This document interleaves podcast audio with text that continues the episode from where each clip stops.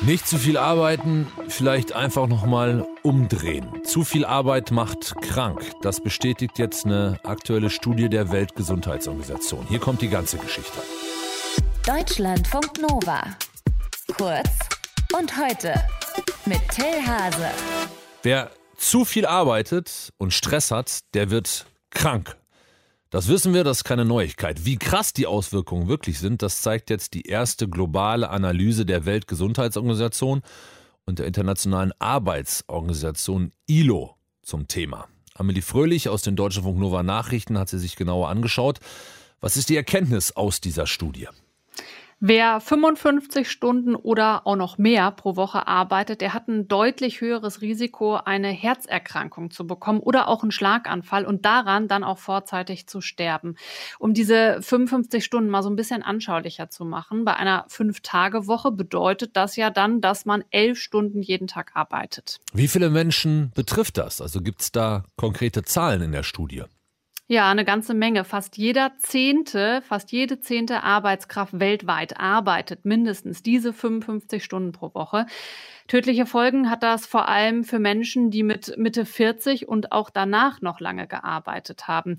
Laut dem Epidemiologen Frank Peger von der Weltgesundheitsorganisation zeigt die Studie, dass deswegen alleine 2016 weltweit rund 745.000 Menschen vorzeitig gestorben sind. Wir gehen davon aus, dass es ungefähr zehn Jahre dauert, bis man praktisch die Folgen von langen Arbeitszeiten oder ungefähr zehn Jahre dauert, bis man diese Folgen hat. Krank werden die Menschen durch die körperliche und auch die psychische Belastung. Und dann kommen auch noch indirekte Faktoren dazu, wie zum Beispiel Rauchen oder Alkohol oder zu wenig Bewegung und auch Schlafmangel. Im Japanischen, da gibt es sogar ein eigenes Wort für den Tod durch Überarbeitung. Karoshi heißt das da. Laut den Studienautoren ist das aber definitiv ein globales Problem.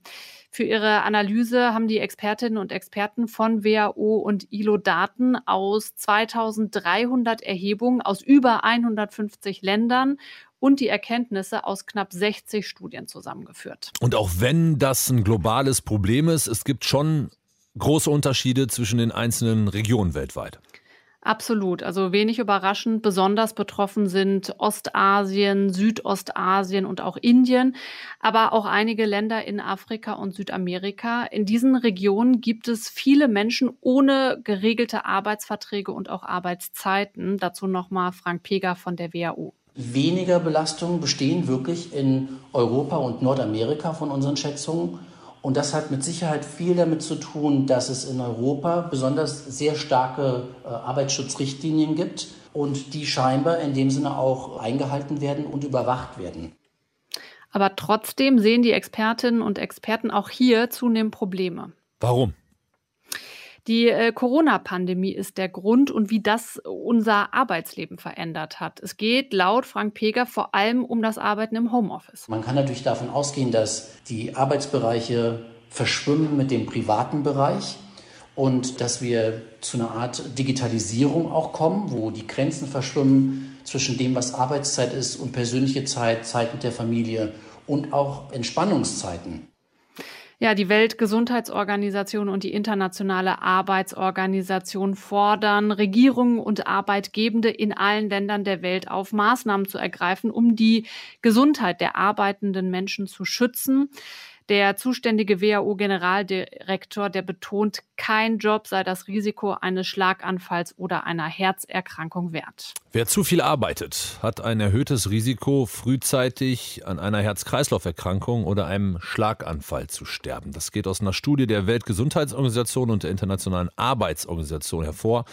Infos waren das von Amelie Fröhlich aus den Deutschlandfunk Nova Nachrichten. Deutschlandfunk Nova. Kurz und heute.